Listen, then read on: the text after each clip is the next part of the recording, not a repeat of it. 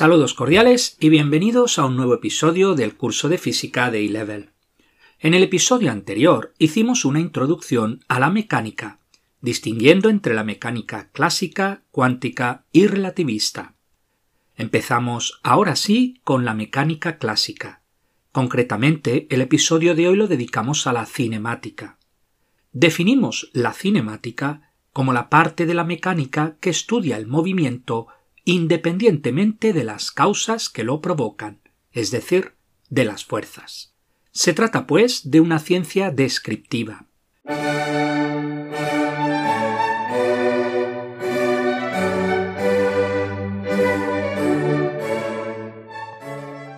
Definimos la trayectoria como el lugar geométrico de las posiciones por las que pasa un cuerpo que se encuentra en movimiento podemos especificar cada posición en la trayectoria a través del vector de posición. La trayectoria me permite definir dos magnitudes físicas, la distancia y el desplazamiento.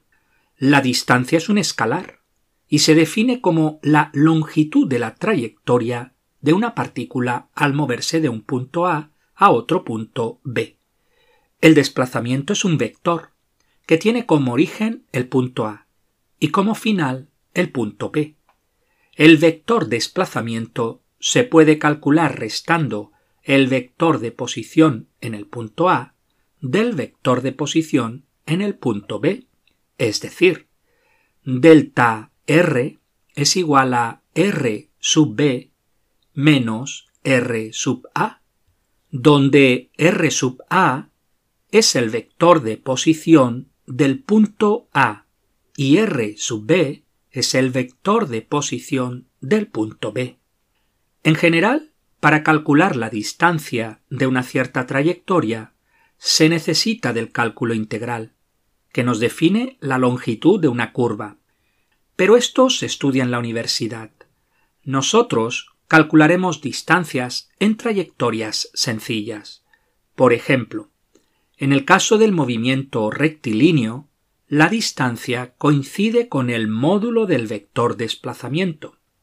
Si conocemos el punto origen A, x sub 0, y sub 0, z sub 0, y el punto B, x sub 1, y sub 1, z sub 1, la distancia viene dada por la fórmula distancia de A a B es igual raíz cuadrada y dentro de la raíz tenemos x1 menos x0 todo al cuadrado más y1 menos y0 todo al cuadrado más z1 menos z0 todo al cuadrado. Por ejemplo, calculad la distancia entre los puntos A menos 2 menos 4 2 y B 0 6 menos 9 os recomiendo parar la reproducción y resolverlo. La solución viene dada por distancia de A a B es igual raíz cuadrada y dentro de la raíz 0 más 2 todo al cuadrado más 6 más 4 todo al cuadrado más menos 9 menos 2 todo al cuadrado. Y esto es igual a raíz cuadrada dentro de la raíz 4 más 100 más 121, que es igual a la raíz cuadrada de 225, que es igual a 15. En el caso del movimiento circular, la distancia viene dada por la longitud de arco, que vale alfa r, donde alfa es el ángulo en radianes que sustenta el arco que va del punto A al punto B y r es el radio de la circunferencia. Por ejemplo, si damos un cuarto de vuelta, alfa es igual pi medios y la distancia pi r dividido 2. Y si damos media vuelta, alfa es igual a pi y la distancia pi por r. Si damos tres cuartos de vuelta, alfa es igual a 3 pi medios y la distancia 3 pi r dividido 2. Por último, si damos una vuelta completa, alfa es igual a 2pi y la distancia 2pi r. En cambio, el desplazamiento es distinto. Necesitamos solo el punto inicial y final de la trayectoria. ¿Cuál es el desplazamiento de un móvil que describe media circunferencia? La respuesta es 2r. ¿Y cuál es el desplazamiento de un móvil que describe una circunferencia completa? En este caso, el punto origen y final es el mismo. Luego el desplazamiento es nulo. ¿Y cuál es el desplazamiento si se desplaza un cuarto de circunferencia o tres cuartos de circunferencia? Os dejo de ejercicio que probéis que ambos casos dan un desplazamiento de raíz de 2 por r.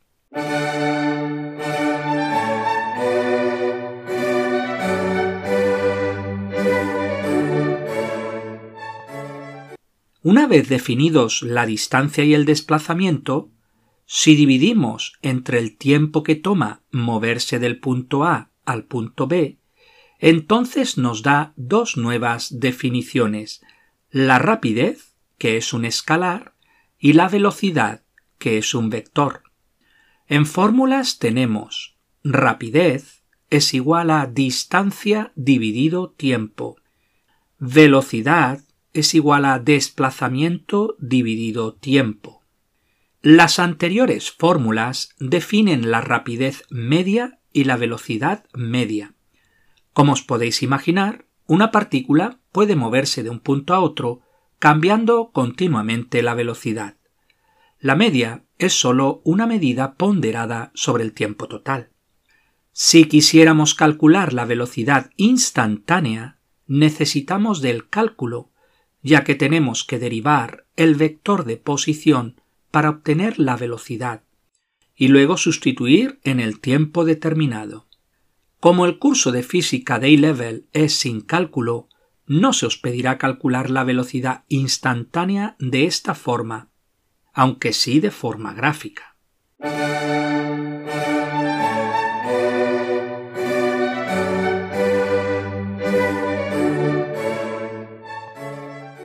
Todavía nos queda definir la última magnitud física dentro de la cinemática. Se trata de la aceleración media. Vector aceleración es igual a delta v dividido delta t, siendo delta v la diferencia del vector velocidad, esto es v2 menos v1, y delta t la diferencia de tiempos, esto es T2 menos T1. Tenemos, ahora sí, todas las magnitudes físicas necesarias para describir el movimiento. Distancia, desplazamiento, tiempo, rapidez, velocidad y aceleración. Dos notas al respecto. Número 1. No os olvidéis nunca de indicar las unidades. Ya sabéis que trabajaremos todo el curso con las unidades del sistema internacional. Así que recordamos distancia y desplazamiento en metros, tiempo en segundos, rapidez y velocidad en metros por segundo y aceleración en metros por segundo al cuadrado. Número 2. No os olvidéis de dar la dirección en los vectores, desplazamiento, velocidad y aceleración normalmente se indica con un cierto ángulo. Por ejemplo, E30n significa que medimos desde la dirección del este 30 grados en dirección hacia el norte.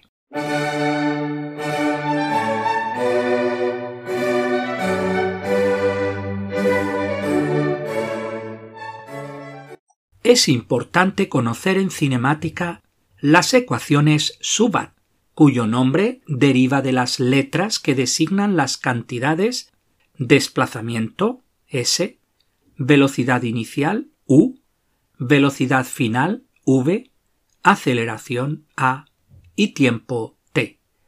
Se trata de cinco ecuaciones con las que podemos resolver todo tipo de problemas de cinemática.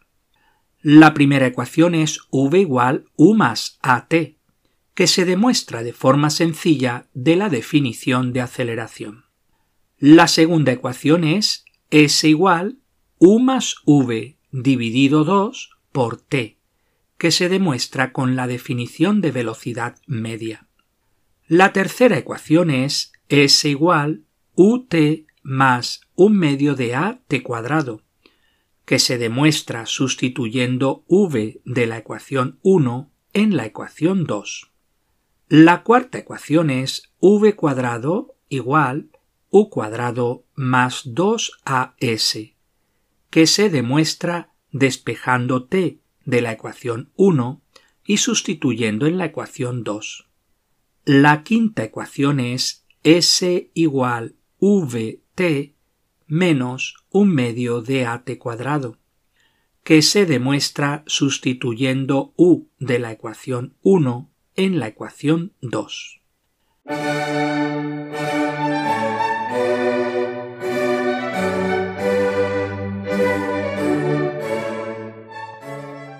La manera más simple de calcular velocidades medias en experimentos de laboratorio es con un pequeño coche de juguete, un trolley en inglés, una regla que mide la distancia y un cronómetro que mide el tiempo. Este método genera una alta incertidumbre por el error asociado al tiempo de reacción, así como la medida del espacio recorrido poco precisa. Podemos mejorar este método utilizando un temporizador de cinta de teletipo. Se trata de aparatos sencillos que se encuentran en los laboratorios escolares. Al coche se le ata en un extremo la cinta. El temporizador hace agujeros en el papel a una frecuencia determinada, de forma que al final del movimiento tenemos una cinta con agujeros espaciados. Si aumenta el espacio entre agujeros, significa que está acelerando. Si se mantiene el espacio entre agujeros, significa que se mueve a velocidad constante. Y si disminuye el espacio entre agujeros, significa que está desacelerándose. Con ayuda de la cinta y los agujeros podemos calcular tanto el espacio recorrido como la velocidad y la aceleración. Finalmente, algunos colegios disponen de sensores de luz que se conectan o bien a una interfaz que va conectada al ordenador o directamente a una pantalla digital que obtiene los datos con los que realiza cálculos y realiza gráficas. Por ejemplo, disponemos de un cochecito con una cartulina y dos sensores de luz conectados a un temporizador. Cuando el coche pasa por el primer sensor, se pone en marcha el temporizador y cuando pasa por el segundo sensor el temporizador se para. La velocidad se calcula dividiendo la distancia entre ambos sensores entre el tiempo dado por el temporizador. Una manera alternativa es utilizar solo un sensor. En este caso el temporizador se pone en marcha al pasar un extremo de la cartulina y se para en cuanto pasa el otro extremo de la cartulina. Incluso se puede utilizar, en vez de los sensores de luz, un sensor de movimiento conectado a un ordenador u otro dispositivo digital.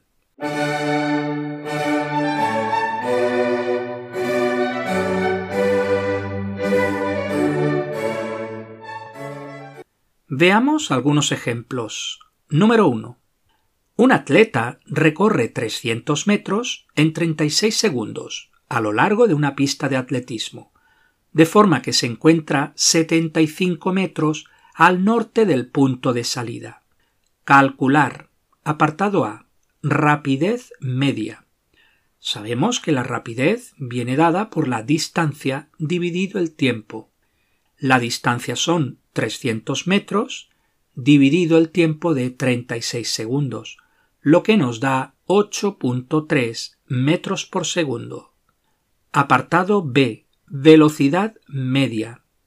La velocidad viene dada por el desplazamiento dividido el tiempo, que es igual a 75 dividido 36, que es igual a 2.1 metros por segundo, en la dirección del vector desplazamiento, esto es, dirección norte. Ejercicio número 2. Un electrón de una máquina de rayos X es acelerado desde el reposo hasta la mitad de la velocidad de la luz en 1.7 por 10 a la menos 15 segundos. Calcular. Apartado A. Rapidez del electrón al cabo de ese tiempo. La velocidad de la luz es c igual a 3.0 por 10 a la 8 metros por segundo. Y la mitad de ese valor da v igual 1.5 por 10 elevado a 8 metros por segundo. Apartado B. La magnitud de la aceleración del electrón. La aceleración se calcula como delta v dividido delta t. Y esto nos da igual a 1.5 por 10 elevado a 8 dividido 1.7 por 10 elevado a menos 15, lo que da un resultado final de 8.8 por 10 elevado a 22 metros por segundo al cuadrado. Ejercicio número 3. Un conductor de coche viaja a 40.2 kilómetros hora cuando ve un gato cruzar la carretera. Apartado A. Convertir 40.2 kilómetros hora a metros por segundo. Para ello utilizamos factores de conversión. 40.2 kilómetros dividido hora por una hora dividido 3600 segundos por mil metros dividido un kilómetro. De esta forma, kilómetros en el numerador y kilómetros en el denominador se cancelan. Igualmente, hora en el denominador y hora en el numerador se cancelan. El resultado final da 11.2 metros por segundo. Apartado B. El gato camina a 16.5 metros mientras el conductor reacciona al peligro. ¿Cuál es el tiempo de reacción? Tiempo igual distancia dividido rapidez igual 16.5 metros dividido 11.2 metros por segundo igual 1.47 segundos. Apartado número C. El coche para en 2.5 segundos. ¿Cuál es su desaceleración? Recordamos la fórmula A igual V menos U dividido T. Velocidad final 0 menos velocidad inicial 11.2 dividido el tiempo 1.47. Y esto nos da menos 7.58 metros por segundo al cuadrado. El menos indica simplemente que está desacelerando, esto es, está frenando. Veamos algunos ejercicios.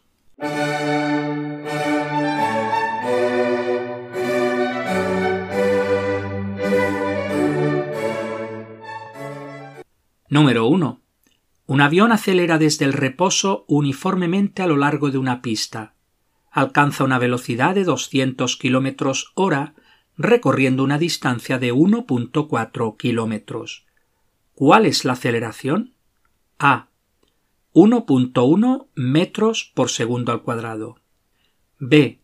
2.2 metros por segundo al cuadrado. C. 3.0 metros por segundo al cuadrado. D. 6.0 metros por segundo al cuadrado. Utilizamos, en este caso, la ecuación v cuadrado menos u cuadrado igual 2as. La velocidad inicial es cero y la velocidad final son 200 km hora que pasado a metros por segundo es 55.5. Por su parte, la distancia recorrida de 1.4 km equivale a 1400 metros. Sustituyendo todos estos valores en la ecuación tenemos 55.5 al cuadrado menos 0 al cuadrado es igual a 2 por a por 1400, de donde, despejando, encontramos a igual 1.1 metros por segundo al cuadrado. Luego la respuesta correcta es la A. Ejercicio número 2. Dos marcadores M1 y M2 están separados una distancia h se lanza una bola de acero desde el reposo desde un punto situado a una distancia x sobre m1, de forma que tarda t1 en alcanzar m1 y t2 en alcanzar m2. ¿Qué expresión da la aceleración de la bola? A. 2h dividido t2 al cuadrado. B. 2h dividido t2 más t1. C. 2h dividido paréntesis t2 menos t1 cierro paréntesis al cuadrado. D.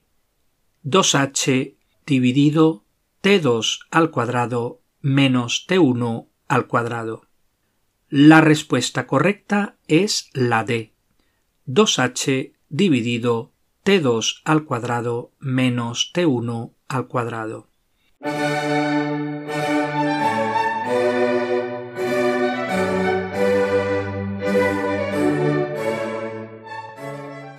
Ejercicio número 3. Barcelona y Valencia están separadas unos 350 kilómetros entre ellas. Un auto sale a las 8 de la mañana de Barcelona en dirección a Valencia con velocidad de 90 kilómetros por hora.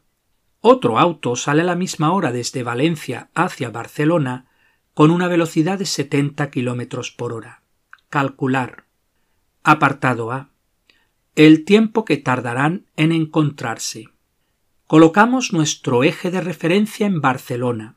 Así tenemos las siguientes ecuaciones xb es igual a 90t y xv es igual a 350 menos 70t.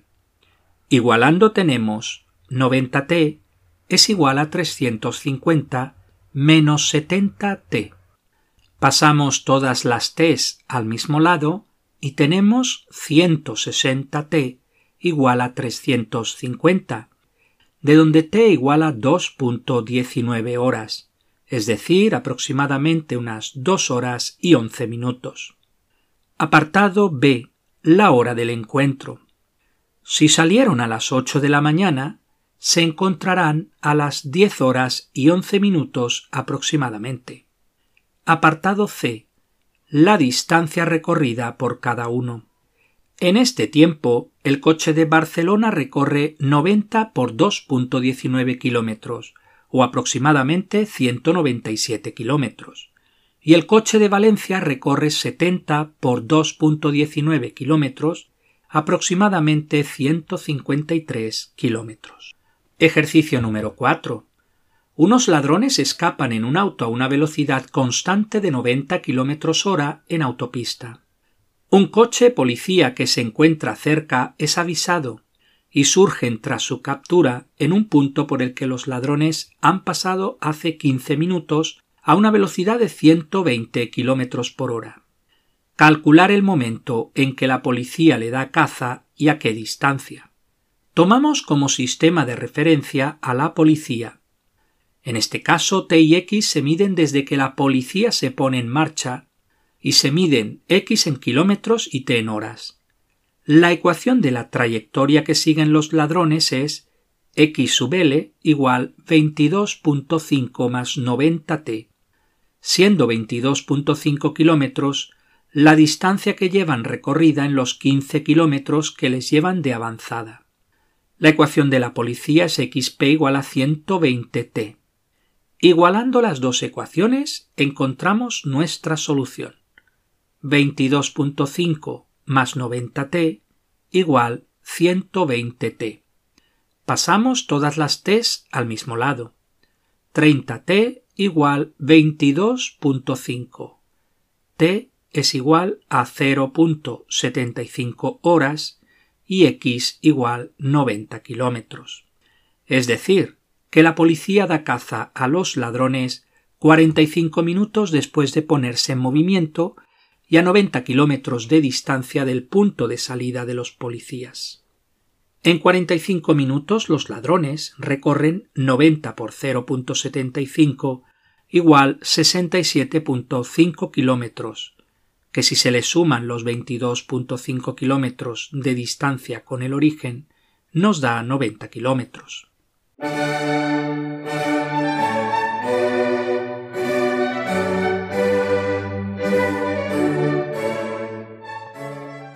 Ejercicio número 5. Un diseñador de autopistas asume que los coches entran en la vía de acceso de la autopista con una velocidad de 10 metros por segundo y alcanza una velocidad de 30 metros por segundo al final. Calcular la longitud mínima de la vía de acceso asumiendo que la aceleración es de 4 metros por segundo al cuadrado. Utilizamos para ello la ecuación v cuadrado menos u cuadrado igual 2as. 30 al cuadrado menos 10 al cuadrado igual 2 por 4 por s, de donde s es igual a 100 metros. Ejercicio número 6. Un tren viaja 50 metros por segundo cuando el conductor aplica los frenos. Desacelerando a 0.5 metros por segundo al cuadrado durante 100 segundos. Apartado A. Describe qué le sucede al tren. El tren disminuye su velocidad de manera uniforme. Cada segundo su velocidad disminuye en 0.5 metros por segundo, hasta que el tren para al cabo de 100 segundos. Apartado B. Calcula la distancia viajada por el tren en 100 segundos. S es igual a U por T más un medio de AT cuadrado. Y sustituimos valores. S es igual 50 por 100 menos un medio de 0.5 por 100 al cuadrado. Y esto es igual a 5000 menos 2500, que es igual a 2500 metros.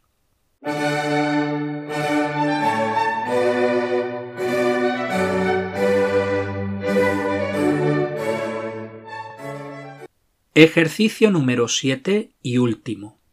Un chico sobre un acantilado lanza una piedra verticalmente con una velocidad inicial hacia arriba de 20 metros por segundo. Apartado A. Escribe la ecuación del desplazamiento. S es igual a 20t menos 4.9 t cuadrado. Fijaros que el 4.9 surge del un medio de la aceleración y la aceleración en este caso es la gravedad 9.8. Luego la mitad de 9.8 sale 4.9. Apartado B. ¿Cuál es la altura de la piedra dos segundos después de lanzarla?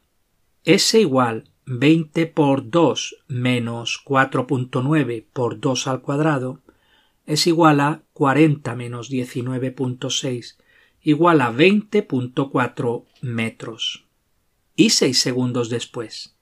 En este caso, S es igual a 20 por 6 menos 4.9 por 6 al cuadrado y es igual a 120 menos 176.4 que es igual a menos 56.4 metros. Fijaros que el menos nos dice que la piedra se encuentra 56.4 metros por debajo de la altura de la mano del chico. Apartado B. ¿Cuándo regresa la piedra al nivel de la mano del chico? La piedra regresa a la mano cuando la S valga cero. Luego 0 es igual a 20t menos 4.9t cuadrado. Y esto tiene dos soluciones. t igual a 0, que es el momento en que el chico lanza la piedra hacia arriba, y luego tenemos que resolver 0 igual 20 menos 4.9t, de donde t es igual a 20 dividido 4.9, que es igual a 4.1 segundos. Pues hasta aquí el episodio de hoy. Muchas gracias por vuestra atención y hasta el próximo día.